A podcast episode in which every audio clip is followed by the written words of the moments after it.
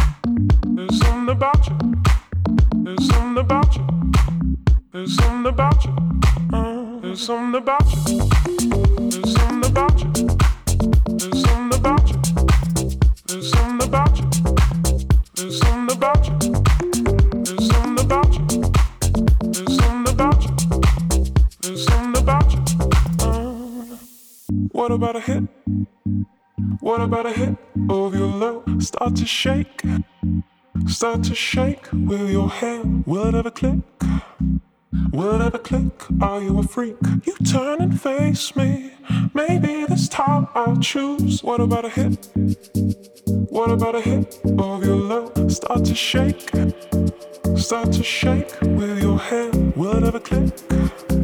Will it ever click? Are you a freak? You turn and face me. Maybe this time I'll choose. What about a hit?